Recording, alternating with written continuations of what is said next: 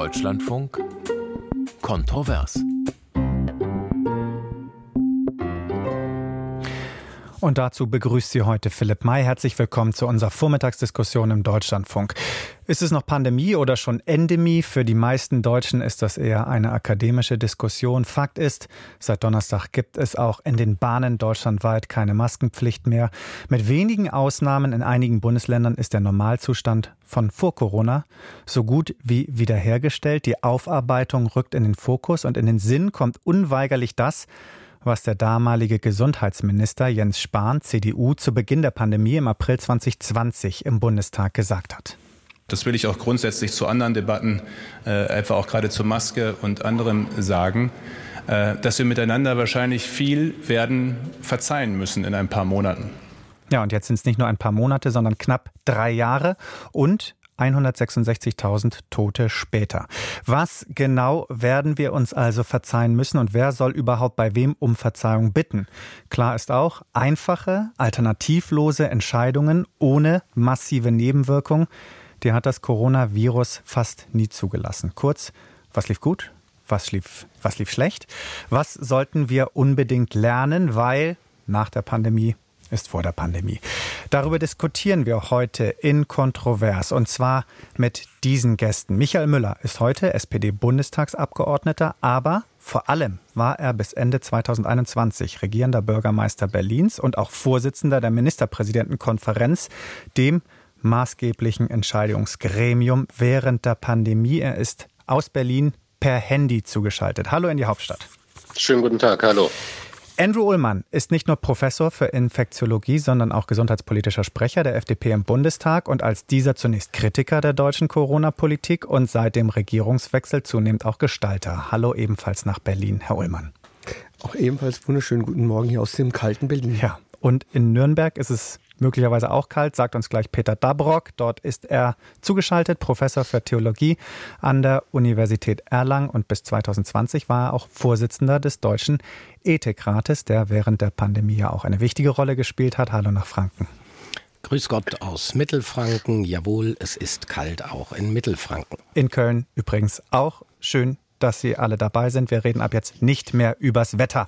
Aber wie immer bei Kontrovers wollen wir natürlich auch, dass Sie sich beteiligen, liebe Hörerinnen und Hörer, indem Sie anrufen 00800 4464 4464. Ich wiederhole 00800 800 4464 4464. Die E-Mail-Adresse ist kontrovers.deutschlandfunk.de. Heißt, eine Mail können Sie auch schreiben. Sie können uns auch WhatsAppen unter der 0173 5690 322. Und einiges ist auch schon auf unserem Anrufbeantworter gelandet, den wir für die Sendung von 8 bis 9 geschaltet haben. Hören wir mal rein. Guten Morgen, Meinhard Schulz, Lehrer AD Heppenheim. Man hat den Kindern zwei bis drei Schuljahre mehr oder weniger ersatzlos gestrichen.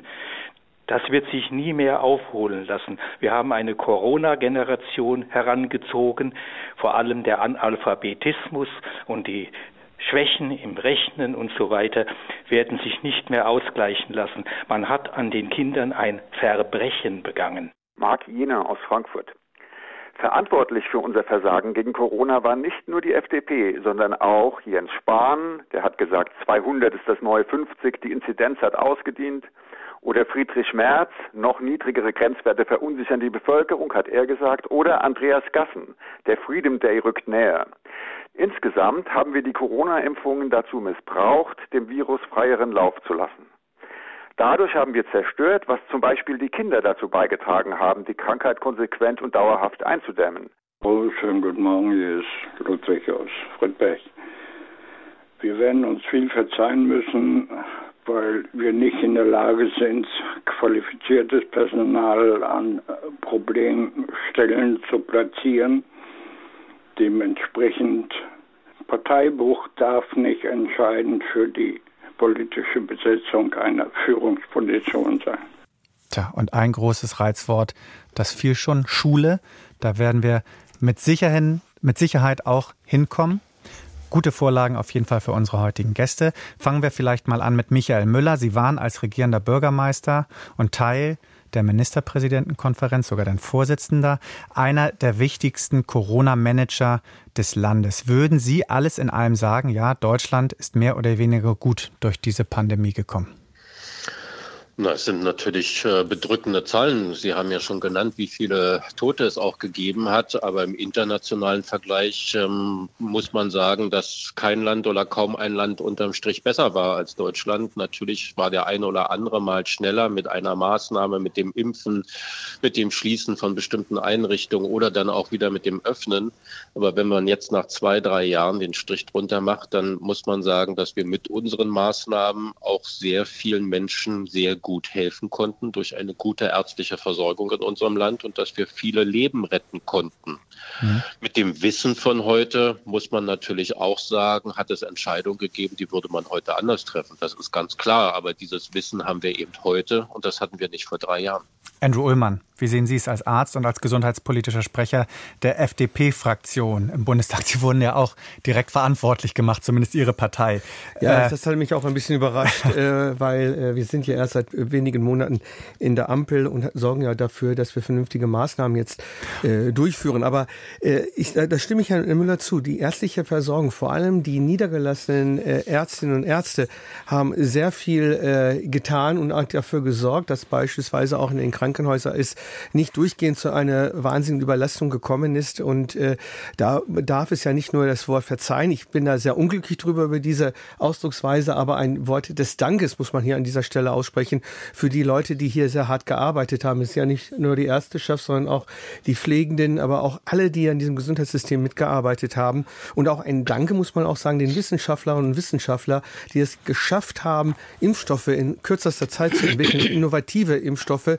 Das ist ja etwas äh, Hervorragendes und äh, darauf müssen wir natürlich aufbauen. Wir dürfen nicht nur das Negative sehen, sondern auch das Positive. Mhm. Peter Dabrock, ähm, zumindest gemessen an einem Artikel im Spiegel, den Sie ein Jahr nach Beginn der Pandemie, auch ein Jahr nach der Rede von Jens Spahn, die wir gerade gehört haben, geschrieben haben, äh, sind Sie für das Negative zuständig. Äh, Sie haben im Spiegel in einem Gastbeitrag eben bezogen auf Jens Spahn geschrieben, manches werden wir uns nicht verzeihen können. An was denken Sie da als erstes?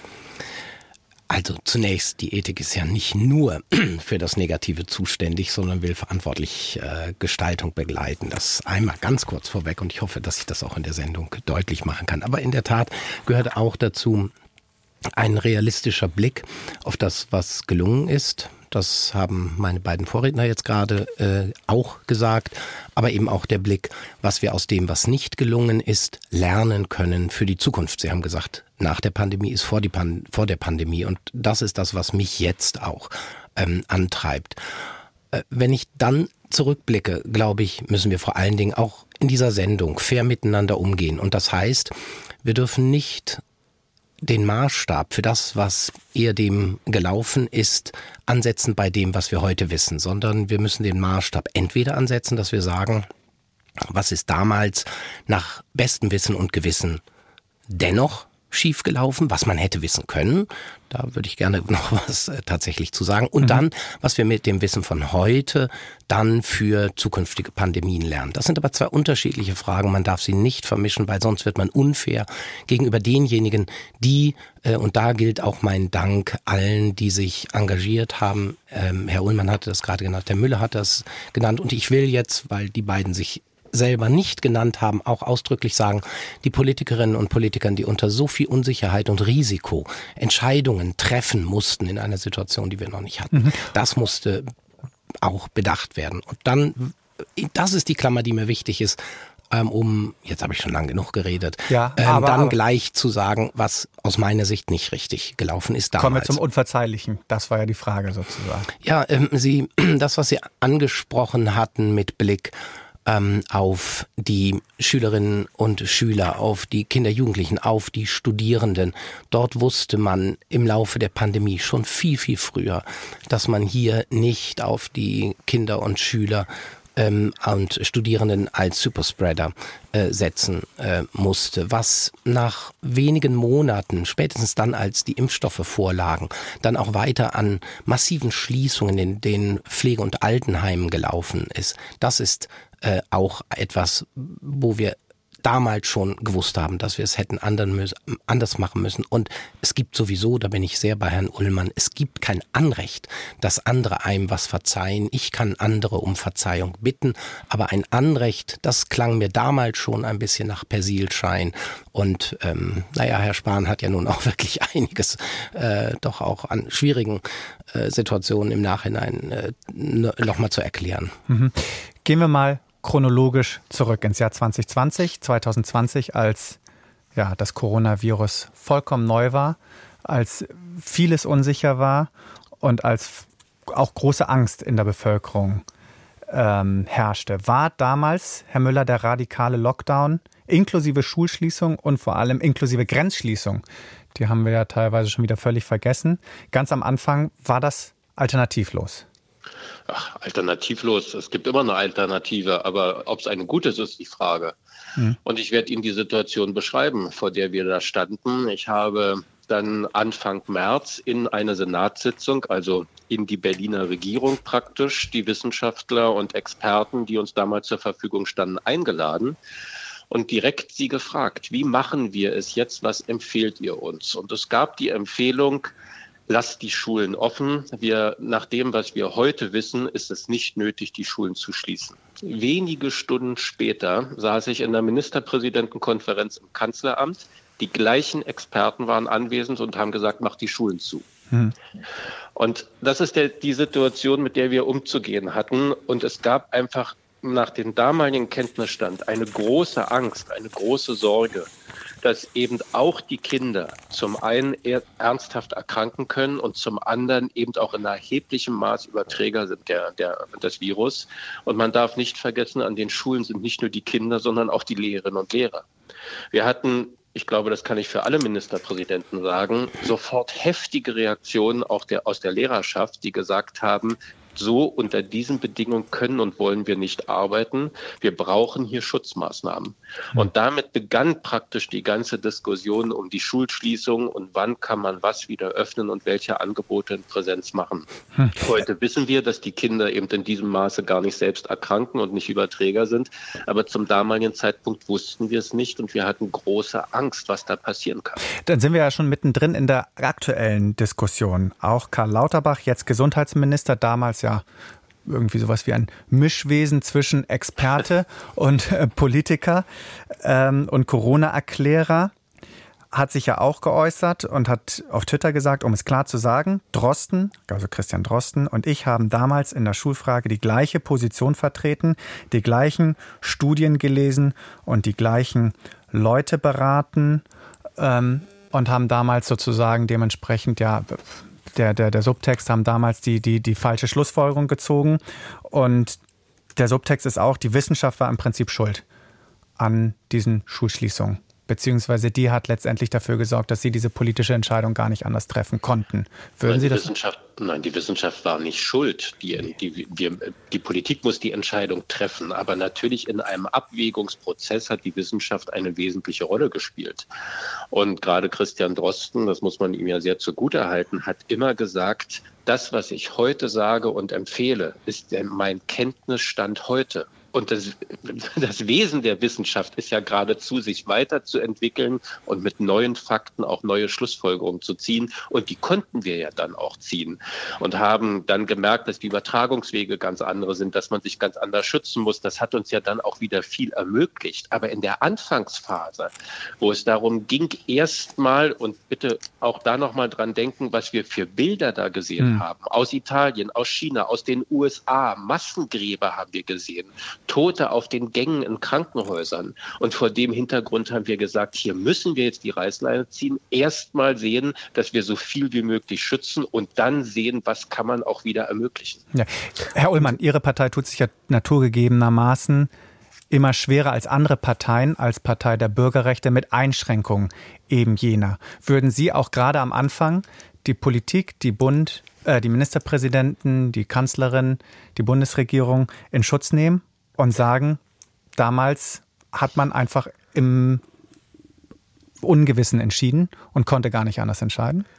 Das ist ja der Punkt. Wir haben ja äh, die Bundesregierung äh, beim ersten Mal ja auch äh, unterstützt. Die äh, wissenschaftliche Sachlage war ja sehr dünn. Äh, wir haben die Bilder ja aus Bergamon und äh, China äh, gesehen. Die Sorgen waren sehr groß. Und die Maßnahmen, die getroffen worden sind, haben wir auch unterstützt zu dem Zeitpunkt, weil wir von Coronaviren wussten, von der wissenschaftlichen Seite her, in jedem Lehrbuch steht, dass es eher ein Erkältungsvirus ist und sich dann auch so verbreiten würde. Das war so die Annahme zu dieser damaligen Zeit. Deswegen waren diese äh, drakonischen Maßnahmen auch sinnvoll. Äh, man muss aber auch sagen, und das, dafür stehen wir als Freie Demokraten auch, wenn die Freiheit eingeschränkt wird, muss der Staat das auch sehr gut begründen. Und das war auch sehr gut begründbar. Und nicht umgekehrt müssen wir begründen, warum wir die Freiheit haben wollen. Das haben wir in unserer Verfassung ja so auch fixiert. Deshalb waren wir dann kritischer mit der Zeit, als mehr wissenschaftliche Daten ja existiert haben und hätten auch durchaus in den einen oder anderen Mal auch andere Entscheidungen getroffen. Mhm. Und es hat ja durchaus im Nachhinein Übertreibung gegeben. Ich erinnere an abgesperrte Spielplätze ja. mit Flatterband und ähnliches. War da im Prinzip schon die Grundrichtung vorgegeben, Herr Dabrock? Im Zweifel immer gegen die Kleinen? Ja, also das, das klingt jetzt ein bisschen verfallstheoretisch, aber ja. in der Tat ist es so, dass wir die Fantasie, die wir in anderen Bereichen, das will ich nochmal ausdrücklich auch loben, äh, aufgebracht haben, um äh, durch diese schwerste Krise in der Geschichte der Bundesrepublik Deutschland hindurchzukommen, nicht im selben Maße bei Kindern, Jugendlichen und Alten und Pflegenden ähm, angewandt haben. Ähm, also beispielsweise, dass man ähm, hätte schauen können, relativ bald nachdem klar war, dass äh, vor allen Dingen die Luftübertragung das Entscheidende ist und dass große Räume dafür sorgen, dass die Übertragung nicht so massiv ist, dass man dann die Stadthallen und äh, es gibt so unendlich viele Veranstaltungshallen in Deutschland, hätte für die Schulen äh, nutzen können. Es ist lange, lange äh, mit Blick auf die Luftfilter äh, debattiert worden. All diese Dinge sind nie umgesetzt worden äh, im Schul- äh, und im Bildungsbereich. Und so wie man ähm, richtigerweise im Bereich von Kurzarbeit und anderen Dingen auch im, im guten Sinne auf Verdacht vor Vorsichtsmaßnahmen getroffen hat, hat man das in dieser Form im ganzen Schul- und Bildungsbereich nicht getan. Und es gab auch kein, es gab erst einen Autogipfel, dann ein Arbeitsgipfel, ein Pflegegipfel. Aber bei den, ein Schulgipfel, äh, ein Bildungsgipfel, den gab es lange nicht. Da hat man immer gesagt, ja, das ist ja die Runde der äh, Bildungs- äh, oder Kulturminister. Aber die symbolische Wirkung war doch auch verheerend zu sagen, die Kinder, die ein Recht auf Gegenwart haben und unsere Zukunft sind, die sind nicht so im Blick. Und das, finde ich, ist bleibend, auch wenn man jetzt sieht, wie Zukunftsthemen für die nächste Generation wieder behandelt werden, ein ganz massives Manko unserer Gesellschaft. Jetzt habe ich mir hier den Bereich Luftfilter und Kinder ähm, schon für später eigentlich vorgemerkt, aber ich merke schon, wir müssen wahrscheinlich ein bisschen früher dahin kommen. Ich gebe das mal direkt weiter an Michael Müller. Thema Luftfilter. Wenn man Milliarden für alles Mögliche ausgeben kann, wieso sind nicht spätestens ab Sommer 2020 konsequent alle Schulen mit Luftfiltern ausgestattet worden? Ist ja. Ähm, das, das ist jetzt, wenn ich das jetzt sage, weiß ich, dass es gleich wütende Proteste geben wird bei Ihnen auch im Chat und so. Ich weiß, aber ich bitte wirklich darum, das auch mal einzuordnen. Ja, es hat schlimme Einschränkungen für die Kinder gegeben, aber ich bitte auch mal dran zu denken, was es bei den Studierenden war. Über zwei Jahre Studierende mitunter aus dem Ausland hatten hier keine Familie, sind nicht zurückgekommen. Zwei Jahre keine Unterrichtsangebote ähm, in Präsenz haben ihren Job verloren in der Gastronomie oder in der Dienstleistung und saßen in 15 Quadratmeter WG-Zimmern mhm. eingesperrt, zwei Jahre.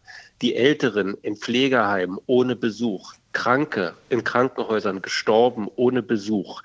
Das heißt, dass wir immer bei den Kleinsten alles abgeladen haben, ist schlichtweg falsch. Es gab schlimmste Einschränkungen aus der Sorge heraus, die ich beschrieben habe, für alle. Und bei den Kindern gab es ein ständiges Rückkoppeln. Wir haben in den Ministerpräsidentenkonferenz nicht nur mit den zuständigen Ministern nicht nur ähm, ja mit anderen Fachleuten und Experten beraten, was geht und was geht nicht. Und in diesem Zusammenhang haben dann natürlich auch die Luftfilter, haben Unterrichtsangebote unter freiem Himmel in großen Hallen, in der Aula, in der Sporthalle, haben natürlich sofort eine Rolle gespielt. Aber auch da wieder die Luftfilter natürlich. Wir haben in Berlin, boah, wenn ich jetzt noch richtig im Kopf habe, irgendwas zwischen vier oder 7.000 nach und nach dann bestellt für unsere Unterrichtsräume. Ich habe 800 Schulen 800 Schulen in einer Stadt in Berlin. Können Sie sich ausrechnen, wie viele Klassenräume das sind? Hm. Jetzt habe ich 7000 Filter bestellt. Ja, natürlich haben die geholfen, aber nicht an jeder Stelle. Und was hat mein Kollege in Hamburg, in Frankfurt, in München gemacht? Der brauchte genauso viele. So, das waren schlichtweg dann ganz organisatorische Fragen. Auch nicht, dass wir schnoddrig drüber weggegangen sind, die Kinder uns egal waren. Im Gegenteil, es hat ständig eine Rolle gespielt. Aber das konkrete Umsetzen der Hilfe war dann mitunter problematisch, weil uns die Instrumente auch gefehlt haben. Lieber Herr Müller, erlauben Sie mir ganz kurz äh, aus Nürnberg einmal ganz kurz reinzugrätschen, auch ähm, für die Fortführung der Diskussion nach vorne, das ist mir ja wichtig. Ähm, es ging mir gar nicht darum, nur um die Kleinsten, sondern um die Schwächsten. Also die Gruppen, die Sie gerade genannt haben, genau die äh, müssen wir in der Gesellschaft noch wieder viel stärker mit in den Blick nehmen. Auch Richtig. das, was ein ähm, Hörer ganz am Anfang sagte, äh, am Anfang haben wir geklatscht, äh, was die Pflegenden alles machen. Die Wirkungen äh, für deren Arbeitsbedingungen und Entgelt, beides, äh, sind ja doch bescheiden geblieben. Darum ging es mir um die Schwächsten und nicht nur um die Kleinsten. Da bin ich ganz bei Ihnen. Das ist unsere soziale Verantwortung. Das dürfen wir auch nicht vergessen.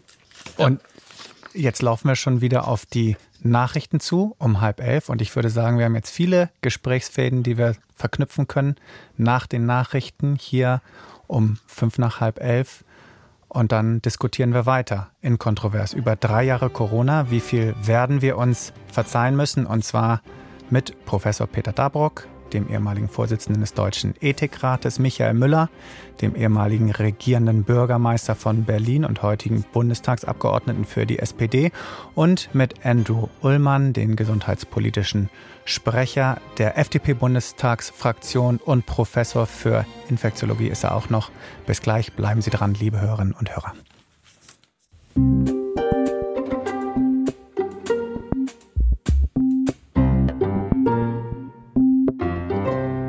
Willkommen zurück zu Kontrovers, unserer Diskussion am Montagvormittag, drei Jahre Corona. Wie viel werden wir uns verzeihen müssen? Ist diskutieren in unserer Runde Andrew Ullmann, FDP und gesundheitspolitischer Sprecher seiner Bundestagsfraktion. Außerdem Michael Müller, SPD, ehemaliger regierender Bürgermeister von Berlin und jetzt auch im Bundestag und Peter Dabrock, Theologe und ehemaliger Vorsitzender des Deutschen Ethikrates. Und auch Sie können mitdiskutieren, wenn Sie anrufen unter der 00800 4464 4464. Ich wiederhole 00800 4464 4464. Sie können uns eine Mail schreiben, kontrovers.deutschlandfunk.de oder eine WhatsApp 0173 5690 322 0173 5690 322 für WhatsApp. Und angerufen hat Axel Höpke aus Kellenhusen. Er ist jetzt am Telefon. Bitteschön. Ja, schönen guten Tag. Äh, also meine Mutter, über 90 Jahre, war im betreuten Wohnen und äh, ich war ihr größter sozialer Kontakt. Sie war relativ immobil und musste dann äh, ins Krankenhaus eingeliefert werden, weil sie starke Schmerzen hatte. Im Krankenhaus durfte ich, nicht, ich sie nicht mehr besuchen. Sie wurde dann dort behandelt und ja, die Kommunikation war notgedrungen sehr schlecht, weil wahrscheinlich das ganze das ganze System da im Krankenhaus überlastet war weil äh, ja auch mehrere Einlieferungen dann auch wegen Corona, das war 2020, äh, also gleich am Anfang der, der Welle. Und äh, ich war, wir waren vollkommen isoliert. Mhm. Ähm, das war mehrere Wochen vor Ostern, drei, drei Wochen vor Ostern etwa. Und äh, nach Ostern, wir, wir hatten mir dann noch Geschenke geschickt zu Ostern, was sie so gerne aß. Äh, nach Ostern kam dann irgendwann mal der Anruf, so, Sie dürfen Ihre Mutter besuchen. Ich bin dann ins Krankenhaus, 20 Kilometer von hier gefahren. Äh, da sah ich dann eine äh, alte Frau natürlich, aber im Bett verkabelt, vollkommen unansprechbar für mich. Ich war also mit dieser Situation, da wusste ich überhaupt nicht, was macht man jetzt mit, mit einem Menschen, äh, ja, der da einfach nur liegt. Nimmt er dich überhaupt wahr? Ich habe ihr was erzählt und ein Händchen gehalten, was man meint, was man so machen muss. Am nächsten Tag das Gleiche. Da durfte ich auch wieder ins Krankenhaus. Die ganze Zeit davor durfte ich eben nicht ins mhm. Krankenhaus. Und äh, meine Mutter war da völlig vereinsamt äh, in der ganzen Geschichte. Sie war vorher noch ansprechbar, man konnte sich, sie war geistig fast völlig fit, man konnte sich ihr gut noch unterhalten und äh, jetzt war gar nichts, gar nichts mehr möglich. Äh, dann kam am nächsten Tag der Anruf, dass meine Mutter, das war sieben Uhr morgens, dass meine Mutter verstorben ist, dann dort im Krankenhaus. Äh, das ist eine Situation, so möchte man einfach nicht sterben. Nicht? Äh, die, die Sachen vor Ostern, äh, die lagen noch unausgeöffnet im Schrank und ja, das war einfach ähm, menschenunwürdig irgendwo. Ja. Ich war hier großer sozialer Kontakt da noch, weil die Pflegekräfte im betreuten Wohnen und natürlich auch im Krankenhaus haben keine Zeit für die Menschen. Das, das ist, ist klar und äh, also ihr, Sie gehen davon aus, Ihre Mutter ist einsam gestorben. Meine Mutter ist da im Einzelzimmer, ja. Ist, was war sie dann da? Da lag sie und äh, ist vollkommen einsam gestorben, ja. ja. Das ist interessant, dass Sie das sagen. Wir haben mehr solcher Fälle jetzt hier im, im Zuge dieser Sendung. Ich kann noch mal die Mail von Therese Welter vorlesen. Meine unter Demenz leidende 85-jährige Mutter war in den Jahren 2020, 2021 in einem Altersheim in Rheinland-Pfalz. In dem Heim ging es ihr gut. Es gab vielfältige Aktivitäten, gemeinsames Singen etc. Von einem Tag auf den anderen wurde alles eingestellt. Das Heim wurde zur Festung. Es dauerte sechs Wochen. Dann hatte meine Mutter ihre Fähigkeit zu sprechen und zu gehen verloren. Sie saß nur noch im Rollstuhl. Nach zwei Monaten all der in Anführungsstrichen Fürsorge und Schutz der Vulnerablen, hat sie mich nicht mehr erkannt. Innerhalb von wenigen Monaten hat sie 35 Kilo abgenommen und ist im Mai 21 gestorben. Was soll ich da verzeihen? Da gibt es überhaupt nichts zu verzeihen. All das war menschenverachtend, unwürdig, herablassend, schreibt Therese Welter. Herr ich will da gar ja. nicht von, von, von Verzeihen reden. Ja. Äh, die Zeiten, ja, keiner wusste, was er machen sollte. Man ist einfach vollkommen überfordert mit der, mit der Krankheit gewesen. Aber es ist natürlich auch wieder eine Kritik an unserem Pflegesystem. Wir haben viel zu wenig Personal, äh, um sich vernünftig um die Leute, um die Betroffenen zu kümmern. Äh, die Maßnahmen waren völlig überzogen. Und äh, ich verzeihe mir das nicht. Das, äh, ich weiß, ich bin einfach äh, ja unglücklich mit dieser ganzen Situation. Nicht? Also das ist, äh, wie gesagt, so möchte man nicht sterben. Äh, meine Mutter war 93, also sie darf dann sterben, ja. Aber das ist eine andere Geschichte. Es, es wäre, wäre so nicht nötig gewesen. Aber das ist ja insofern interessant. Ich gebe das direkt mal weiter. Vielen Dank. Herr Höpke, für, für, für diese sehr persönlichen Schilderungen. Ich gebe das direkt mal weiter in die Runde. Es ist ja schon interessant, dass da auch jetzt die Mutter von Herrn Höpke oder die Mutter von Therese Welter, das waren die sogenannten vulnerablen Gruppen, ähm, die eigentlich geschützt worden werden sollten durch diese Maßnahmen, die aber dann am Ende durch diese Maßnahmen möglicherweise mehr gelitten haben, als sie geschützt worden sind. Ist das am Ende tatsächlich eine dieser, dieser großen, unverzeihlichen Fehler der Corona-Pandemie-Politik gewesen? Ja. Also, ich, äh, vielleicht fangen in dem Fall mal der Ethiker an, ja. weil ähm, die Politiker ähm, in der Tat äh, so unfassbar viele Dinge äh, versuchen mussten, möglichst verantwortlich zusammenzubringen. Äh, ich glaube, dass hier, wie Herr Höpke das schon sagte, das Wort des Verzeihens, das fand ich Herr Höpke sehr berührend, dass Sie gesagt haben, Sie verzeihen es sich nicht. Aber Sie haben nicht gesagt, ähm, dass es jetzt darum ging, dass wir in der Gesellschaft jetzt irgendjemandem verzeihen sollen oder nicht verzeihen wollen. Dass wir hier tatsächlich viele Traumatisierungen bei auch Angehörigen ähm, erlebt haben. Ich kann und muss le leider auch persönliche Geschichten ähnlicher Art äh, mit hinzuziehen, die mir durch den Kopf gehen. Und ich glaube, was uns jetzt Not täte, wäre tatsächlich, dass wir ähm, vielleicht jetzt auch nach der Zeit, wo wir auch erstmal durchatmen, an was anderes denken, vielleicht auch den Frühling kommen lassen, aber diese Traumatisierung, dieses beschädigte Leben, das wird bleiben, das wird wieder hochkommen. Und ich glaube, da ist es tatsächlich auch eine gesamtgesellschaftliche Aufgabe, dass wir diese Dinge nach vorne blickend äh, eben noch einmal aufgreifen. Also dass wir so etwas tun, dass wir ähm, auch in begleiteter Form äh, uns davon erzählen, ähm, dass wir das vielleicht äh, auch auf politischer Ebene tun. Ich hatte mal den Vorschlag unterbreitet, dass wir so etwas wie eine Wahrheits-, eine Versöhnungskommission, ähm, natürlich jetzt nicht genau das, was in Südafrika ähm, der Fall ist, gewesen ist, ähm, einrichten, um einfach miteinander dort zu diesen so schwierigen, diesen bleibend traumatisierenden Dingen ins Gespräch kommen, dann glaube ich, äh, finden wir einen Weg mit diesen Dingen, wo es nur sekundär um Verzeihen mhm. oder nicht Verzeihen geht, ähm, uns zu verständigen und uns ja vielleicht ein bisschen zu versöhnen. Okay, aber wenn wir jetzt sagen, die Versöhnungskommission sollte es jemals geben, die FDP, Sie bringen, äh, Herr Ullmann, ja, glaube ich, auch eine Enquete-Kommission ins mhm. Spiel. Ähm, die wird irgendwann kommen. Kann man jetzt auch schon Stand 6.2.2023 sagen, ja, im Umgang gerade mit Altenheimbewohnern und Bewohnerinnen haben wir Fehler gemacht? Herr Ullmann?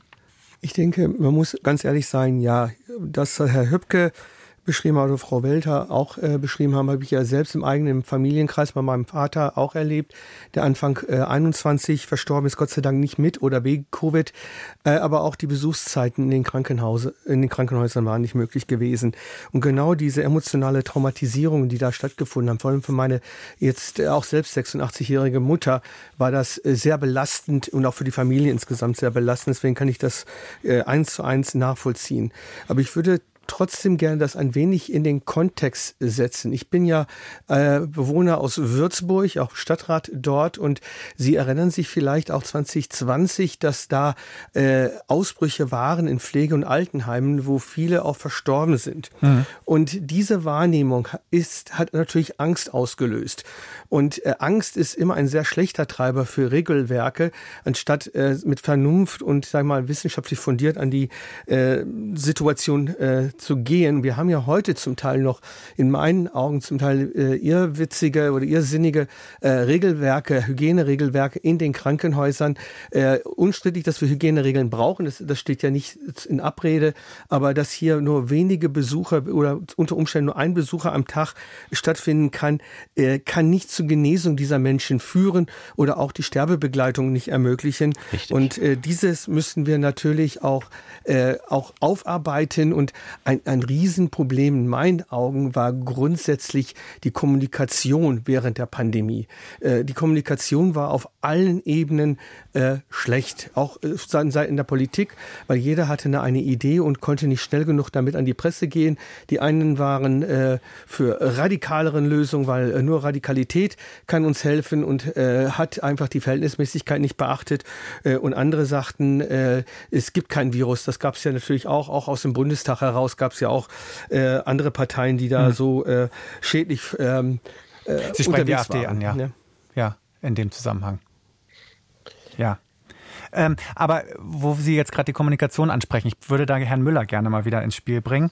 Ähm, da denken wir natürlich alle an die Ministerpräsidentenkonferenz zurück und dann diese Teams, die sich dann gebildet haben innerhalb der Ministerpräsidentenkonferenz. Da gab es das Team Vorsicht und das Team, ich weiß gar nicht, wie hieß das andere Team, äh, das Team Bürgerrechte oder oder oder ab, ich, ich glaube, es hatte nur das, das Team, Team Söder. Das, das Team Söder. Das, das Freiheit, Team, Freiheit Team Freiheit, hat sich das mal Team genannt. Freiheit.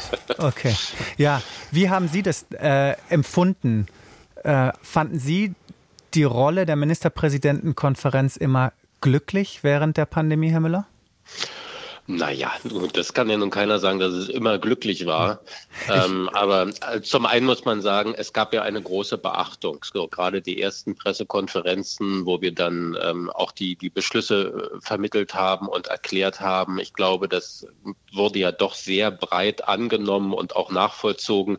Man muss ja immer sehen, wir haben in vielen Bereichen Dinge formuliert, Einschränkungen, Maßnahmen formuliert, auf die die Politik direkt gar keine gar keinen Kontrolleinfluss hat. Und trotzdem hat es diese große Akzeptanz gegeben in vielen privaten Bereichen. Das heißt ja, dass eine Ministerpräsidentenkonferenz durchaus Beschlüsse gefasst hat, die nachvollziehbar waren und die auf Akzeptanz gestoßen sind und auch entsprechend umgesetzt wurden, ohne dass vor jeder Haustür ein Polizist stand. Also Sie meinen, dass man so. sich nicht gegenseitig nicht besuchen durfte oder nur in, äh, in Ja, klein. genau. Oder ja. was die Gruppengrößen anbelangt ja. oder so. Da wurde ja vieles im privaten Bereich auch wirklich umgesetzt und nachvollzogen. Also insofern insofern glaube ich, da ist auch was gelungen, aber wir haben natürlich Fehler gemacht. Wir haben, wenn Sie alleine an diese Begriffe denken, wie Beherbergungsverbot, wo dann überlegt wurde, ob man sich zwischen den Bundesländern noch besuchen darf oder ähm, Mindestgrößen für die Spielgruppen von Kindern, wie viele Freunde dürfen die treffen.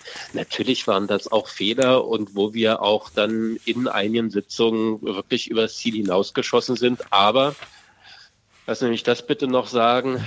Auch wieder zwischen den Bundesländern musste ja ein Ausgleich gesucht werden, obwohl wir sehr unterschiedliche Situationen mitunter hatten. Wir hatten bei den grenznahen Bundesländern wie in Bayern zum Beispiel oder Nordrhein-Westfalen ganz andere Zahlen als in den Städten oder in Schleswig-Holstein oder in, in Niedersachsen. Und wir mussten Maßnahmen finden, die aber für ganz Deutschland auch umsetzbar sind. So, und dann kommt man zu Kompromissen. Die waren nicht immer gut und nicht immer glücklich kommuniziert, stimmt. Aber ich bleibe bei meinem Eingangsstatement. Unterm Strich waren die Kompromisse doch ein Mittel, sehr vielen Menschen auch zu helfen. Hm. Wenn ich da vielleicht ganz kurz, Herr Müller, weil das Argument hatten Sie ja auch in Ihrem, ich finde, spannenden Beitrag im Spiegel, ähm, ich glaube März 22 oder was, ähm, schon einmal auch erwähnt, dass Sie gesagt haben, dass ja die Situationen äh, in den Ländern, Flächenland, äh, Metropole ganz ja. unterschiedlich sind. Ähm, das ist sicherlich richtig, aber Herr Ullmann, finde ich, hat einen wichtigen Punkt gemacht, zu sagen, das hätte man natürlich trotzdem einheitlich kommunizieren können. Man hätte äh, im Zusammenhang mit dem Kanzleramt, mit dem Parlament, das äh, auch äh, lange Zeit nicht in der Form, auch als, als Deliberationsresonanzraum gar nicht aufgegriffen worden ist in den Entscheidungen, noch zusammen überlegen können, wie man bundeseinheitliche Regelungen für die unterschiedlichen ähm, äh, Regionen gibt. Denken Sie nur an Nordrhein-Westfalen. Da haben Sie auf der einen Seite natürlich äh, den Metropolregion Rhein-Ruhr und gleichzeitig haben Sie das Münsterland oder Ostwestfalen-Lippe, wo es wirklich sehr ländlich zugeht. Also von daher, wenn man das noch einheitlicher kommuniziert hätte, noch mehr Partizipation ermöglicht hätte, dann wären äh, die Punkte, die dann eben auch so zu den Verwerfungen oder diesem Gefühl, wir werden nicht mitgenommen, was dann ja auch so zu Corona-Leugnerbewegungen verstärkt geführt hat bis in die Mitte der Gesellschaft hinein, da hätte man da glaube ich, besser agieren können. Ich sage das nicht jetzt rückblickend, sondern gerade wenn wir wieder mit so etwas konfrontiert werden. Herr Dabock, Sie haben völlig recht. Und das ist zum Beispiel eine Schlussfolgerung, die ich auch ziehe, dass der Bundestag, also das nationale Parlament, für so eine nationale Krise auch sichtbarer sein muss. Das ist jetzt für mich natürlich eine Merkwürdig. Ich war damals Ministerpräsident, jetzt bin ich Bundestagsabgeordneter. Aber ich sage auch, der Bundestag hat jede Freiheit, jeden Tag zu einer Sondersitzung zusammenzukommen, wenn er es für richtig hält. Da hat ein Instrument auch gefehlt während mhm. der Zeit, wo wir diese Ministerpräsidentenkonferenzen hatten, um genau dieses verbindende Element oder vielleicht auch Unterschiede, genau so wie Sie es formulieren, deutlich zu machen. Das ist eine der Schlussfolgerungen, die ich auch daraus ziehe. So, bevor ja, ich Herrn Knoke ja gerade in die Leitung hole, gleich, der da schon wartet, wollte ich gerade Herrn Ullmann, Andrew Ullmann als Mitglied des Bundestags von Anfang bis bis heute äh, reinholen in die Diskussion. Äh, war der Bundestag zu unsichtbar? Ich würde sagen, ja. Äh, da gab es ja dieses Bund-Länder, äh, äh, eigentlich äh, Kanzlerin und Ministerpräsidentenkonferenz, die da äh, stattgefunden hatte. Und der Bundestag äh, hatte eigentlich wenig zu sagen. Und das war eigentlich einer unserer Hauptkritikpunkte gewesen. Wenn die Freiheit eingeschränkt wird, unter Grundrechte eingeschränkt werden, muss der Staat das gut begründen. Und deswegen bedarf es auch die parlamentarische Auseinandersetzung. Und das war sicherlich auch ein Fehler zu der damaligen Zeit. Ich glaube, wir haben in der Zwischenzeit äh, sehr dazugelernt. Es konnte nicht einfach funktionieren, dass solche äh, Grundrechtseinschränkungen nur durch Verordnungen äh, stattgefunden haben. Das war eigentlich unsere Kritik auch zu der damaligen Zeit. Und ich bin auch froh, dass das jetzt auch in anderen demokratischen Parteien angekommen ist, dass wir für zukünftige Pandemien das Parlament Parlament mehr einbinden müssen. Wo lag denn der Fehler? Lag der Fehler bei den Ministerpräsidenten, weil die gesagt haben, das ist Ländersache, das nehmen wir uns nicht aus der Hand? Oder lag der Fehler im Prinzip an der damaligen Bundesregierung, an der, an der Koalition, an der Rot-Schwarzen, die dementsprechend das Infektionsschutzgesetz Gesetz so gemacht haben, wie Sie es gemacht haben. Also da gehen wir jetzt äh, direkt in die Fehlersuche hinein, wer etwas gemacht hat. Dieses Blame Game äh, halte ich mich gerne äh, lieber zurück, aber das war eine Entscheidung der damaligen Regierung, so zu, zu agieren. Aber deshalb äh, bin ich ja oder wir äh, sehr dafür, Enquete-Kommission äh, einzuberufen im Bundestag, damit genau diese Punkte alle aufgearbeitet werden, damit wir nicht auf die vergangene Pandemie gut vorbereitet sind, sondern auf zukünftige Pandemien und auch unsere Lehren daraus ziehen. Mhm. Okay, dann hole ich jetzt Herrn Knoke aus Berlin, aus Ihrem Bundesland, Herr Müller, in die Sendung. Guten Tag, Herr Knoke. Danke, dass Sie so lange gewartet haben. Sehr gerne. Einen schönen guten Tag. Auch besondere Grüße an Herrn Müller, den ich sehr schätze. So, Hallo. mein ähm, Eingangsstatement. Ich, äh, es ist keine Frage, alle keine Blaupause, wie es, glaube ich, der Minister, äh, der Bundesminister Spahn auch gesagt hat. Wir mussten die Situation ernst nehmen. Wir wussten alle nicht, äh, was kommt auf uns zu. Jetzt mein Aspekt, mein spezieller Aspekt dazu. Ähm, mir wurde auf immer nur auf einzelne Gruppen besonders ähm, quasi ernst genommen oder eine besondere Beachtung geschenkt, die Alten- und Pflegeheime oder natürlich eben die Schulkinder. Überhaupt keine Frage, müssen wir, ähm, ist, ist äh, unstrittig. So, eine Gruppe ist mir vollkommen hinten runtergefallen. Das waren die Menschen mit körperlichen oder nehmen wir auch die vielleicht mit sogenannten psychischen Einschränkungen. Mhm. Ja, die kamen mir in der Diskussion äh, viel zu kurz oder eigentlich auch gar nicht. Also ich habe sämtliche äh, Archive des Deutschlandfunks durchstöbert mit den Sondersendungen. Ich habe nichts dergleichen finden können, wo auf diese Thematik eingegangen worden ist. Ähm, in meinem Fall, ich habe eine körperliche Einschränkung. Die Hüfte darf sich nicht weiter verschlechtern, beziehungsweise eine, eine künstliche möchte ich noch, soweit es geht, hinauszögern. Was war los? Die Studios waren zu. Die Ärzte, Neurologe und Orthopäde haben mir gesagt, wir können Ihnen kein, äh, keine, äh, kein sportmedizinisches Training verordnen, das zahlt Ihnen die Kasse nicht. Ja, was macht man jetzt?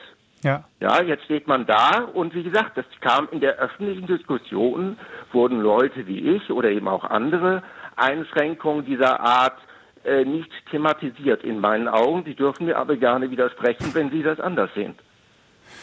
Tja, also aus dem Stand kann ich Ihnen jetzt nicht, äh, kann ich Ihnen jetzt nicht widersprechen, beziehungsweise ich kann mich schon daran erinnern, dass wir da immer wieder Beiträge gemacht haben im Deutschlandfunk, aber ich will mich da jetzt auch gar nicht aus der Verantwortung drücken. Mhm. Ähm, das geht wahrscheinlich auch ein wenig in diese Richtung der furchtbares Wort, aber mir fällt jetzt kein besseres ein, weil es immer wieder genannt wurde, der Kollateralschäden. Dass möglicherweise mhm. die Kollateralschäden, auch was beispielsweise unbehandelte ähm, Krebserkrankungen oder ähnliches, dass die noch gar nicht so richtig erfasst worden sind, was wir sozusagen jetzt einfach durch die Corona-Maßnahmen mit uns mitschleppen? Kann man das überhaupt bemessen, Herr Dabrock? Ähm, also ich bin Herrn Knucke erstmal sehr dankbar, dass er äh, wirklich auch auf einen Themenbereich hingewiesen hat oder auf Menschen hingewiesen hat, ja. die ähm, so nicht äh, hinreichend äh, bedacht worden sind.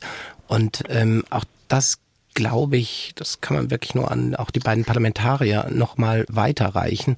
Ähm, das gibt einfach Gelegenheit, nochmal darüber weiter nach vorne blickend nachzudenken, wie wir äh, dieses beschädigte Leben, äh, was wir alle haben, ähm, so äh, weiter konstruktiv gestalten, dass wir äh, zueinander finden. Das heißt, wir brauchen im ganzen Bereich, äh, was psychische äh, Erkrankungen anbetrifft, da gibt es so viel. Wir, hören das immer wieder von den Kindern, aber auch ähm, von den Studierenden. Ähm, wir brauchen da einfach noch viel mehr äh, Beratungs- und Therapieangebote. Denn nur wenn wir eine Gesellschaft haben, in der die Resilienz, die ja ganz klar in dieser Pandemie so nachgelassen hat, wieder gestärkt wird, werden wir ja auch ähm, die schwierigen äh, Herausforderungen, vor denen wir nun stehen, werden bewältigen können. Und deswegen glaube ich, es ist immer so, dass diese Fragestellung, äh, diese Vulnerabilitäten, die Herr Knucke angesprochen hat, so schnell äh, hinten runterfallen. Und ich würde mir so wünschen, dass wir nicht einfach zur Tagesordnung übergehen, sondern uns anerkennen, welche Beschädigungen das bei uns allen auch ähm, zu welchen Beschädigungen das geführt hat, um dann auch gemeinsam da rauszukommen. Und deswegen, Herr Ullmann, äh, ich fände ich tatsächlich auch gar nicht unbedingt eine Enquete-Kommission äh, gut, sondern etwas, was jenseits des Parlamentes auch nochmal ähm, äh, einen Resonanzraum findet. Vielleicht eine Enquete-Kommission plus irgendwelche Bürgerkonferenzen, die damit genau. verbunden sind oder so etwas, damit das wirklich über den mir sehr wichtigen äh, Parlamentsraum hinaus auch noch ähm, eben Gehör findet. Ich danke Ihnen sehr für Ihr Statement. Vielen ja. Dank. Herr also Müller, ich würde Sie jetzt direkt nochmal ansprechen. Können Sie den, äh, die, den Eindruck, den Herr Knoke hat, dass Menschen wie er mit körperlichen Beeinträchtigungen in der Corona-Politik zu wenig mitgedacht worden sind?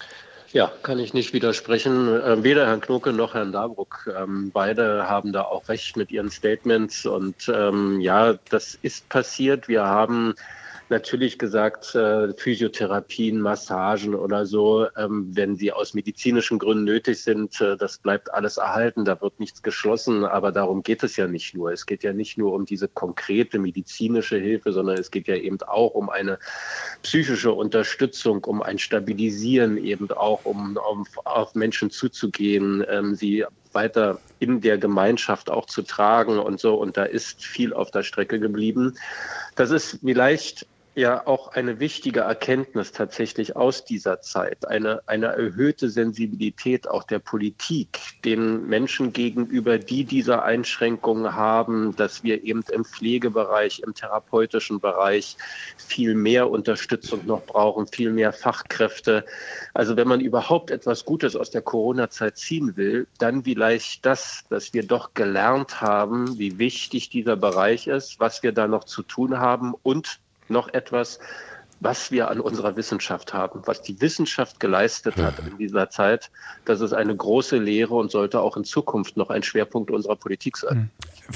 Jetzt haben wir gar nicht mehr so viel Zeit, nämlich noch genau eine Minute, aber da fällt mir jetzt fallen mir einige Einschlussfragen ein. Vielleicht ganz kurz an Herrn Ullmann. Waren möglicherweise auch die Expertengremien in den Beraterstäben äh, zu einseitig besetzt, zu sehr in Richtung Virologie bzw. Epidemiologie? Ich denke, was äh, in den Gruppen auch gefehlt haben, waren wirklich äh, Kliniker und äh, Praktiker und auch noch mehr Psychologen, die die Folgenabschätzung noch besser hätten einbringen können. Und Herrn Darburg möchte ich übrigens ganz schnell noch vor den Nachrichten zustimmen. Gesellschaftliche Debatte brauchen wir, um die Verletzung sichtbar zu machen, denn ohne das die Sichtbarmachung gibt es keine Heilung und äh, mhm. die Langzeitfolgen der Pandemie könnten wir eventuell nach den Nachrichten auch noch mal besprechen. Ich gucke da ein bisschen auf die Uhr, Herr ja. May. Seien Sie, ja, Sie sind, Sie sind Profi. Das ist sehr, sehr, sehr angenehm und ich denke, das kriegen wir hin. Ich sage noch, bevor die Nachrichten kommen, ganz schnell die Telefonnummer, unter der Sie mitdiskutieren können. 00800 4464 4464 00800 4464 4464. Bis gleich. Deutschlandfunk Kontrovers. Weiter mit Philipp May im Studio. Willkommen zurück zu Kontrovers, unserer Diskussion am Montagvormittag. Drei Jahre Corona. Wie viel werden wir uns verzeihen müssen? In der Runde mit dabei Professor Peter Dabrock, Theologe und ehemaliger Vorsitzender des Deutschen Ethikrates, Michael Müller, ehemaliger regierender Bürgermeister von Berlin und für die SPD jetzt im Bundestag und Andrew Ullmann von der FDP, auch im Bundestag und dort gesundheitspolitischer Sprecher der Bundestagsfraktion. Außerdem Professor für Infektiologie, also vom Fach. Eine Thematik haben wir noch gar nicht angesprochen bisher, äh, wo es aber ganz offensichtlich viel Redebedarf gibt, wenn ich die Wortmeldung unserer Hörerinnen und Hörer äh, zugrunde lege. Unter anderem hat sich Roswitha Formental per WhatsApp zu Wort gemeldet. Verzeihen vor allem die Aussage Lauterbachs und diverser Ärzte im Fernsehen war, wer sich nicht impfen lässt, ist nach dieser Wintersaison gestorben oder schwer krank. Ich bin Seelsorgerin in einer Kirche und der, erlebe immer noch Menschen, die mit Maske kommen und immer noch Angst im Nacken haben aufgrund dieser Aussage. Oder Anke Eggelbusch schreibt, wir müssen uns nahezu alles verzeihen, aber insbesondere die Diffamierung und Hetze gegen Menschen, die skeptisch gegenüber der neuartigen mRNA Therapeutika waren, sowie skeptisch gegenüber der Maßnahme, die Menschen, die kritisch hinterfragt haben und nach rechts abverurteilt worden sind. Sollten wir nicht aus der Geschichte gelernt haben, sensibler und zurückhaltender sein, fragt sie. Joachim Petrick schreibt, was wir uns nicht verzeihen können, ist Deutschland sich neben anderen Ländern verweigerte, während der Corona-Pandemie Impfstoffpatentrechte befristet auszusetzen, die Weltbevölkerung zu erschwinglichen Preisen durch regional nahe Impfstofflizenzproduktion mit Impfstoffen zu versorgen. Also das Thema Impfen spielt auf vielerlei Ebenen eine Rolle und auch spielt das Thema Impfen eine Rolle bei Herrn de Graaf aus Berlin. Ist das richtig? Ja, das ist korrekt, Herr May. Hallo, Guten Herr Morgen in die. Runde. Guten Morgen. Guten Morgen. Ja, ich ähm, dachte, ich spreche das Thema mal an, auch als, auch, ähm, auch als Betroffener, denn ich hatte es nicht eingesehen, mich mit einer neuartigen ähm, Impfung, ist es ja genannt worden, das ist eigentlich eine Gentherapie, diese mRNA-Präparate behandeln zu lassen. Und ich sah mich dann ähm, enorme Anfeindungen ja aus allen Bereichen der Zivilgesellschaft äh, gegenüber. Und ähm, ja, man muss einfach sagen, alle haben da mitgemacht.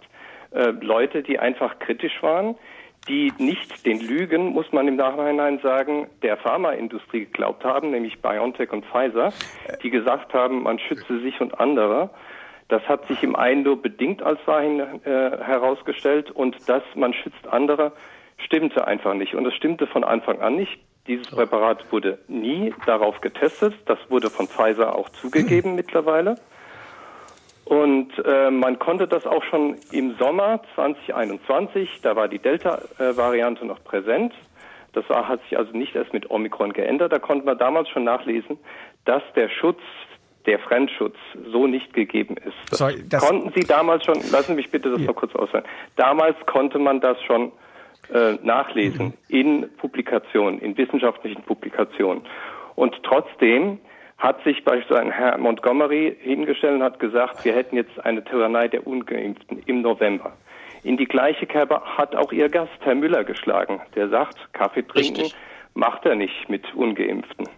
Richtig. Und äh, auch Herr Dabrock, äh, Ihre Vorgängerin im Amt, Frau Alena Büchs, Nachfolgerin, die ja. hat sich äh, da ebenfalls dran beteiligt, hat in Talkshow-Sendungen gesagt, jetzt müsse die Sache hocheskaliert werden gegen die Ungeimpften und man muss aus allen Rohren feuern. Also das sind nur kleine Auszüge aus der riesigen Wand an Hetze, die einem jeden Tag entgegengeschlagen sind. Und es war, wie sich jetzt herausstellte, alles komplett unberechtigt. Eine Entschuldigung von irgendwem habe ich in dieser Beziehung noch nicht wahrgenommen, zumindest nicht öffentlich. So, jetzt würde ich vielleicht als erstes mal den Mediziner äh, in der Runde antworten lassen. Herr Ullmann, ähm, also äh, nach meiner, nach, nach meiner Erinnerung war es natürlich schon, oder war es schon so, dass am Anfang, gerade bei der Alpha-Variante und bei dem Urtyp des Virus, man schon davon ausgehen konnte, dass man mit einem mRNA-Impfstoff wohl sowohl sich als auch andere schützt, weil man die Übertragung zu großen Teilen verhindert. Oder ja, ich, ich, ich versuche das mal ein bisschen, weil Herr de Graaf hat ja jetzt sehr viele Punkte eingebracht und ja. ich darf das mal kurz äh, vielleicht äh, auseinanderklamüsern. Er hat ja gesagt, er wollte sich nicht impfen lassen, äh, weil es ihm das noch zu neu ist und äh, er Sorge hat, dass da äh, eventuell was Genetisches äh, verändert wird. Äh, das das habe ich nicht gesagt aber egal. Also, sie wollte sich nicht impfen lassen wegen mRNA-Impfstoffe. Das war genau. Mittlerweile ist erwiesen, auf 800 Geimpfte eine schwere Nebenwirkung. Aber Moment, ich, ich, wollte, ich wollte das mal eben äh, äh, kurz, äh, wenn ich Sie nicht richtig zitiere, müssen Sie mich korrigieren. Ansonsten würde ich es gerne ganz kurz erklären. Das ist Ihr Recht. Wenn Sie sich nicht impfen lassen wollen, dann lassen Sie sich nicht impfen. Das, glaube ich, steht hier keiner äh, zur Debatte. Aber was jetzt nicht stimmt, ist es keine Gentherapie. mRNA-Impfstoffe werden genetisch mit genetischen Methoden hergestellt. Das ist richtig, aber es ist keine Gentherapie. An ihren, den Genen eines Menschen verändert sich nichts. Und äh, Sie haben gesagt, Lügen aus der Pharmaindustrie, das habe ich so nicht wahrgenommen. Die Studien, die äh, für die Zulassung genau gekommen sind, waren ja sehr gut und, und sehr stark. Nicht. Äh, es stimmt einfach nicht. Ich habe Sie doch auch ausreden lassen, Herr de Graf. Ja, also aber dann behaupten Sie nicht falsche Dinge. Doch, das kam von Herrn Ugur Schein. Er hat gesagt, andere werden auch geschützt durch diesen Impfstoff. Ein Moment. Und das ist schlicht gelogen. Herr, naja, Herr ja. De Graf, ich versuche es jetzt nochmal zu erklären. Es sind Studien publiziert worden, wo die Pharmafirma, und da haben Sie recht, nicht auf den Fremdschutz geschaut haben, sondern nur auf den Eigenschutz. Und da waren die Ergebnisse sehr gut. Die sind nie 100 Prozent, kann es auch nicht sein. In der Medizin sprechen wir von relativer Risikoreduktion und die Daten waren sehr überzeugend. Es gibt aber andere sogenannte Real-Life-Data, die dann publiziert worden sind, die diesen Selbstschutz auch gezeigt haben. Äh, das sind jetzt äh, andere Arten der Studien und die wurden eigentlich bis inklusive der Delta-Variante auch so in verschiedenen Studien auch so gezeigt. Bei der Omikron-Variante hat sich das geändert. Äh, das erstmal so von der medizinischen Seite her, die ich einfach mal hier gerne zur Aufklärung äh, gebracht habe. Und Sie haben völlig recht. Äh, es gibt Menschen, die Impfschäden erlitten haben und da bedarf es natürlich auch der weiteren Aufarbeitung. Das ist, steht ja außer Frage, kennen wir auch von anderen Impfstoffen. So. Ich, ich würde gerne auch noch einmal ähm, einhaken, weil nicht nur meine Nachfolgerin Alena Büchs sich in die Richtung geäußert hat, sondern ich habe das auch äh, getan. Und ähm, was Herr Ullmann gerade äh, getan hat, ist, äh, und ich glaube, das müssen wir auch tatsächlich auch in so einer Aufarbeitungskommission dann wirklich sehr genau tun, dass wir immer sagen, von welchem Zeitpunkt reden wir? Also bei Omikron war es ja dann in der Tat etwas anderes als bei den Varianten davor. Und ähm, da musste unter Unsicherheit und Risiko ähm, äh, entschieden werden. Und retrospektiv kann man möglicherweise auch sagen, Herr de Graaf, ähm, dass wenn man sehr früh ähm, unter der Alpha-Variante äh, beispielsweise direkt eine Impfpflicht eingeführt hätte, dann hätte man sehr wohl ähm, das Virus noch deutlich eindämmen können. Denn richtig ist natürlich, dass es primär ein, um einen Eigenschutz geht. Aber umso mehr Menschen einen Eigenschutz ähm, betreiben, umso mehr äh, trägt es eben dann indirekt äh, auch dazu bei, dass es einen Fremdschutz auch gibt. Und ähm, von daher glaube ich, ähm, dass man da jetzt unterstellt, dass dort äh, gelogen worden ist. Ähm, das glaube ich, das tut uns auch für die Zukunft nicht gut. Und äh, es war möglicherweise die Verzweiflung derjenigen, die äh, in der Entscheidung standen, ähm, die Verhältnismäßigkeit der Mittel, also hier die wahnsinnigen Kollateralschäden, die das eben, haben unsere Hörerinnen ganz am Anfang der Sendung auch nochmal gesagt hat, die vor allen Dingen die junge Generation oder die Schwachen in den Alten- und Pflegeheimen betroffen haben, diejenigen, ähm, diese Kollateralschäden zuzulassen und hier tatsächlich etwas mehr auf wir zu setzen, ja auch ein Risiko einzugehen, was allerdings auch, muss man sagen, ähm, in gewisser Weise verhältnismäßig war, weil wir doch ähm, noch nie in der Geschichte der Menschheit so, so viele Impfungen auf einen Schlag durchgeführt haben und deswegen auch sehr genau die Impfschäden äh, äh, protokollieren konnten. Da, glaube ich, muss man diese Seite eben auch der Solidarität, der sozialen Verantwortung bei proportional äh, kalkulierbarem Risiko auch mit im Blick haben. So, und jetzt würde ich gerne Herrn Müller noch das Wort erteilen, weil er auch direkt angesprochen wurde von Herrn de Graaf. Stichwort Kaffee trinken. Ja, es, es fällt mir nach wie vor schwer, darauf sachlich zu reagieren, ähm, weil ich es nicht nachvollziehen kann. Wir haben die erste Stunde darüber gesprochen, wie schlimm manche Einschränkungen waren, aus einem guten Anspruch heraus, weil wir Menschen schützen wollten, aber was es für psychische Folgen hatte und so. Wir haben das alles miteinander diskutiert und wir sind jetzt an einem Punkt, wo wir ja sehen, wir hatten nach zehn Monaten dieser Krise spektakulär auf einmal einen Impfstoff, der hilft, der mhm. uns entlastet, der Menschen schützt. Und dass wir dann nach wie vor bis heute ja nur eine Impfquote von 75 Prozent haben, ist tatsächlich für mich nur schwer nachvollziehbar. Denn ich finde, wir leben in einer Solidargemeinschaft. Wir haben einen Impfstoff, der mich und andere schützt. Mich ganz direkt, wenn ich mich impfen lasse, und andere indirekt. Herr Dabruck hat eben schon einen Aspekt genannt, aber es gibt eben noch einen. Diejenigen, die geimpft sind, erkranken ja in, mit großer Wahrscheinlichkeit nicht schwer. Das heißt, sie landen nicht im Krankenhaus, nicht auf einer Intensivstation. Sie belasten nicht unser Gesundheitssystem, das wir eben auch am Laufen halten müssen für andere, die schwer erkranken. Auch das ist ein Beitrag in einer Solidargemeinschaft. Und so einen Beitrag nicht anzunehmen, sondern zu sagen, ich widerspreche als Individuum aller wissenschaftlichen Erkenntnis, ja, es tut mir leid, das fällt mir nach wie vor hm. schwer, darauf sachlich zu reagieren. Herr de Graaf, eine Frage habe ich. Wenn Sie sagen, ähm, Sie möchten sich nicht mit dem mRNA-Impfstoff impfen lassen, weil ähm, gentechnisch ähm, das ist Ihnen nicht geheuer, neue, neue Methode. Stand es für Sie zur Debatte, sich dann einen anderen Impfstoff, stand für Sie zur Debatte, einen anderen Impfstoff zu nehmen, AstraZeneca beispielsweise? Nein, der Punkt ist, dass das alles in der Tat viel zu schnell ging, als dass man es äh, vernünftig hätte auf die Nebenwirkung testen können. Und äh, das geht auch an die Adresse von allen. Es gibt eine Publikation, da hat sich der ähm, Redakteur, Chefredakteur des BMJ, des British Medical Journal, der hat sich die Pfizer-Sicherheitsberichte, die ja rausgeklagt worden, die wollte die FDA ja nicht veröffentlichen, die wurden rausgeklagt durch den Freedom of Information Act in den USA Und die hat er sich angeguckt. Und er kam nach dem Pfizer-Sicherheitsberichten auf eine schwere Nebenwirkung pro 800 Impfungen.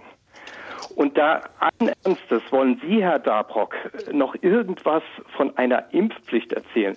Also Sie würden damit Millionen gesunder Menschen schädigen. Und zwar vorsätzlich, weil das ist bekannt. Und da geht es auch nicht um Solidarität. Ich gehe dieses Sicherheitsrisiko für meine Gesundheit nicht ein, wo der Nutzen für andere gleich null ist, weil es die Übertragung eben nicht verhindert. Und mit Medikamenten ist äh, Covid-19 mittlerweile auch gut beizukommen. Das wird bloß immer ausgeblendet. Die sind mhm. effektiver als die Impfung. Ja, jetzt eine, also eine, eine letzte Frage. Also ich glaube, da kann Herr Ullmann noch einiges zu sagen.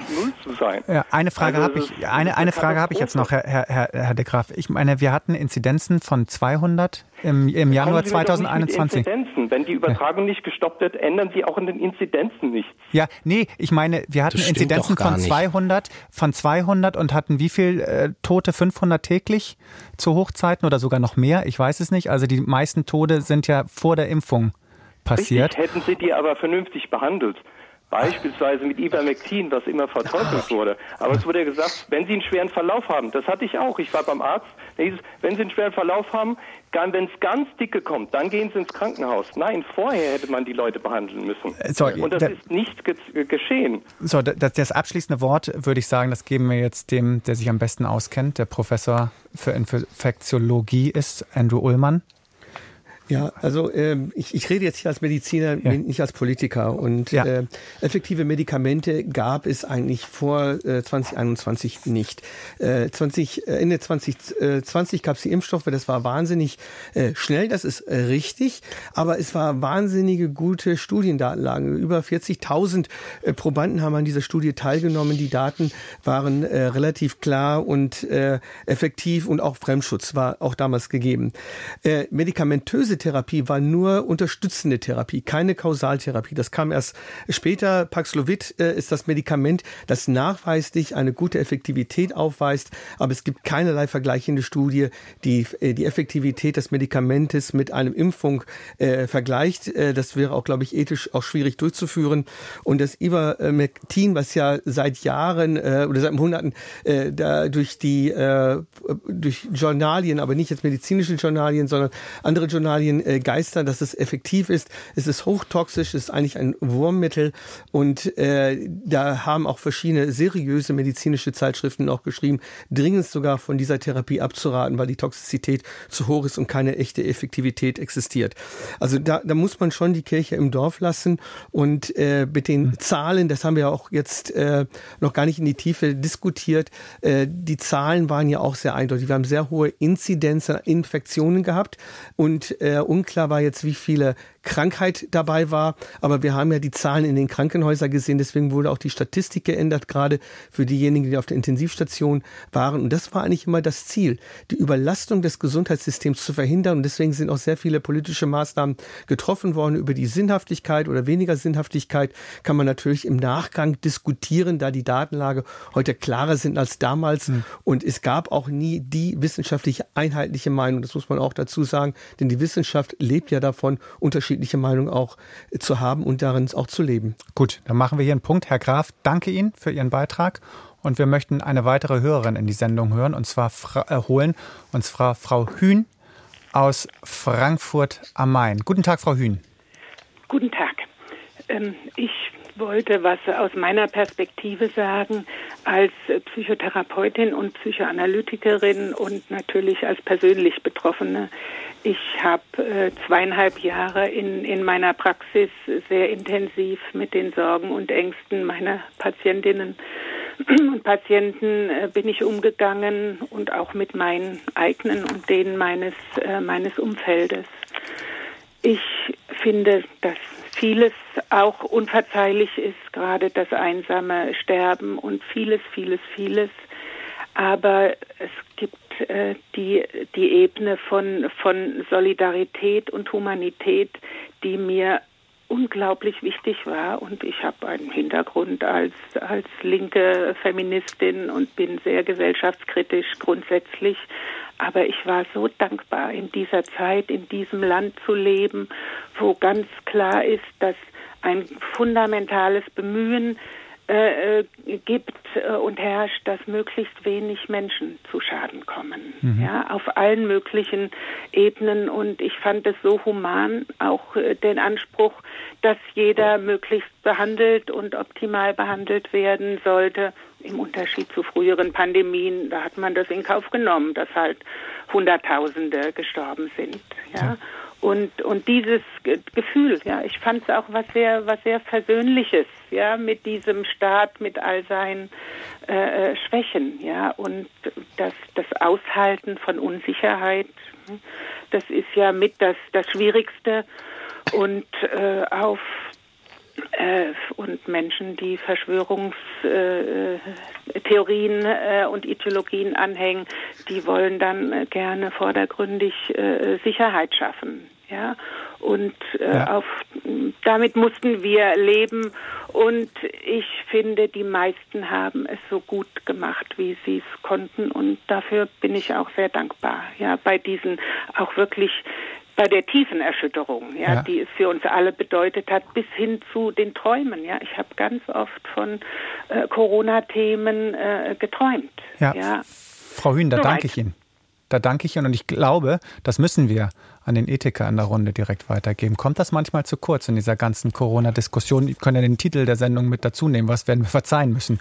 Gut, lag jetzt natürlich am Statement des ehemaligen Bundesgesundheitsministers. Aber schauen wir eigentlich zu wenig drauf, dass wir eigentlich ganz gut ja, ich, als Deutschland durch ich, dieses durch die bin, Pandemie bisher gekommen sind? Herr May, ich bin, äh, Frau Hühn, wirklich dankbar, dass Sie auch ähm, am Ende, äh, wir gehen ja so ganz langsam auf das Ende zu, ähm, ein so positiven, einen versöhnlichen äh, Ausblick äh, getätigt hat. Und das hat sie als Psychotherapeutin und Psychoanalytikerin eben nicht getan äh, nach dem Motto Schwamm drüber, sondern nach dem Motto, äh, ich sehe, was es tatsächlich äh, an Traumatisierungen, an Beschädigungen gegeben hat. Aber sie hat auf das verwiesen, äh, was in dieser Pandemie, ähm, gerade auch in der Anfangszeit, in einem ungeheuren Maße in dieser Gesellschaft zutage getreten ist, welche enormen Solidaritätsressourcen wir in dieser Gesellschaft haben, wie wichtig es uns ist, dass wir den Freiheitsgedanken nie oder sehr, sehr viele nicht nur als Freiheit von begreifen, also nicht einfach darin aufgehen lassen, was in einer sehr engen libertären Sicht äh, von Freiheit vielleicht Verfassungswirklichkeit ist, sondern dass sie vor allen Dingen gesehen haben, welchen gesellschaftlichen Zusammenhalt wir haben. Und das hat wahnsinnig viel äh, ausgemacht in diesem Lande. Aber ich will auch ähm, ein bisschen Wein, äh, ein bisschen Wasser in diesen Wein äh, gießen. Die Solidaritätsressourcen sind nicht un begrenzt. Wir haben eben beschädigtes Leben und das müssen wir uns anderen eingestehen. Und wenn wir nach vorne blicken wollen, dann müssen wir dafür Sorge tragen, dass diese Solidaritätsressourcen wieder nachwachsen können, damit wir anderen und uns Freiheit in der Gemeinschaft wieder ermöglichen mhm. können. Dann kommen wir jetzt ja, vielleicht können wir ja nochmal Herrn de Graaf und Frau Hühn verbinden. Ähm, wie viel Spaltung hat denn Corona letztendlich auch bewirkt und äh, zu wie viel Spaltung, nachhaltiger Spaltung, die auch jetzt nach Corona nicht mehr einzufangen ist. Äh, wenn ich jetzt auch die Wut, die wir gerade eben gehört haben, da, da, da mit reinnehme, ähm, werden übrig bleiben für länger, die auch nicht mehr so heilbar sind. Das Problem ist, die, die Wut und die Spaltung sind immer so laut, ja, so Rücksicht genau, genau. Äh, und gegenseitige Hilfe, die es in, in riesigem Ausmaße gab und gibt, die sind so leise. Das ist so ein strukturelles Problem. Ja. Steffen Mau und andere haben darauf hingewiesen, dass die Spaltung gar nicht so riesig ist, aber dass eben tatsächlich an den Rändern Gruppen sich so lautstark äh, in den Vordergrund drängen. Und ich glaube, das muss auch der großen Mehrheit in der Gesellschaft ermutigend nochmal nahegelegt werden. Ihr seid viele ähm, und viele zusammen schaffen es auch, äh, miteinander auch im beschädigten Leben nach vorne zu blicken. Ja. Eine Frage. Vielen Dank, Frau Hühn an dieser Stelle für Ihren Beitrag. Auch. und für die ganz andere Perspektive. Ähm, trotzdem noch mal eine Frage, wenn wir auf Spaltung und auf, auf Solidarität kommen, war da möglicherweise die Debatte über die Impfpflicht, äh, Herr Müller, die ja dann am Ende auch im Bundestag gescheitert ist, auch an Ihrem Koalitionspartner, ich kann das im Prinzip an Sie beide geben, Herr Müller und Herr Ullmann, kontraproduktiv. Einfach weil es bestimmte Menschengruppen stark ausgeschlossen hat. Naja gut, es gab und gibt keine Impfpflicht und ähm, ich glaube auch aus gutem Grund. So, dass, äh, die Debatte darum hat wahrscheinlich wirklich nicht geholfen. Nun muss man das auch ertragen, dass es da unterschiedliche Meinungen zu gibt. Aber ähm, ich fand es richtig, dass wir gesagt haben, wir gerade wie es ja eben auch betont wurde, in einer Solidargemeinschaft solche Angebote anzunehmen, ist richtig, nicht nur für einen selbst, sondern auch für andere. Und insofern, ja, das mag sein, dass es auch zu Verunsicherung geführt hat, zu Protesten, zu Widerspruch, dem dann teilweise eben auch ähm, ja, Positionen verstärkt und verhärtet haben. Aber in so einer Krise muss auch das ausgetragen werden, ob man so einen Weg geht oder nicht. Und dass wir uns dann dagegen entschieden haben, ja, das ist dann so. Herr Ullmann? Also im, im Nachgang war die Impfpflichtdebatte eher kontraproduktiv. Ich hatte mir damals äh, sehr gehofft, dass wir eine breite politische Debatte im Parlament erleben dürfen, ähnlich wie es damals, äh, als es um die Transplantation äh, ging. Das konnten wir leider nicht erleben. Und eine Impfpflicht gab es ja dann tatsächlich noch bei der einrichtungsbezogenen Impfpflicht. Und auch da muss man sagen, glaube ich, haben wir da zu lange dran festgehalten im, im Nachgang. Da hätte auch früher die Freiwilligkeit wieder einsetzen können. Denn da glaube ich und hoffe ich, dass wir hier eine Meinung sind. Zur Freiheit gehört nicht nur die Eigenverantwortung, sondern auch die gesellschaftliche Verantwortung. Nur Omikron, die Omikron-Variante neben der Impfstoff, neben der Wissenschaft hat uns äh, vorangebracht, dass wir jetzt mit dieser Pandemie äh, gut leben können, mit diesem Virus gut leben können. Und wir müssen uns jetzt nur Lehren aus dieser äh, Pandemie ziehen. Und ich hoffe, dass wir da Enquete-Kommission auch erreichen werden. Gut, dann sage ich jetzt Danke für diese Diskussion. Drei Jahre Corona, wie viel werden wir uns verzeihen müssen? Mein Dank gilt vor allen Dingen an Andrew Ullmann, den wir gerade gehört haben, gesundheitspolitischer Sprecher der Bundestagsfraktion, Michael Müller, ehemaliger regierender Bürgermeister von Berlin und auch für die SPD im Bundestag und Peter Dabrock, ehemaliger Chef des Ethikrats. Ich bin Philipp May, danke fürs Zuhören und bis bald. Tschüss. Deutschlandfunk.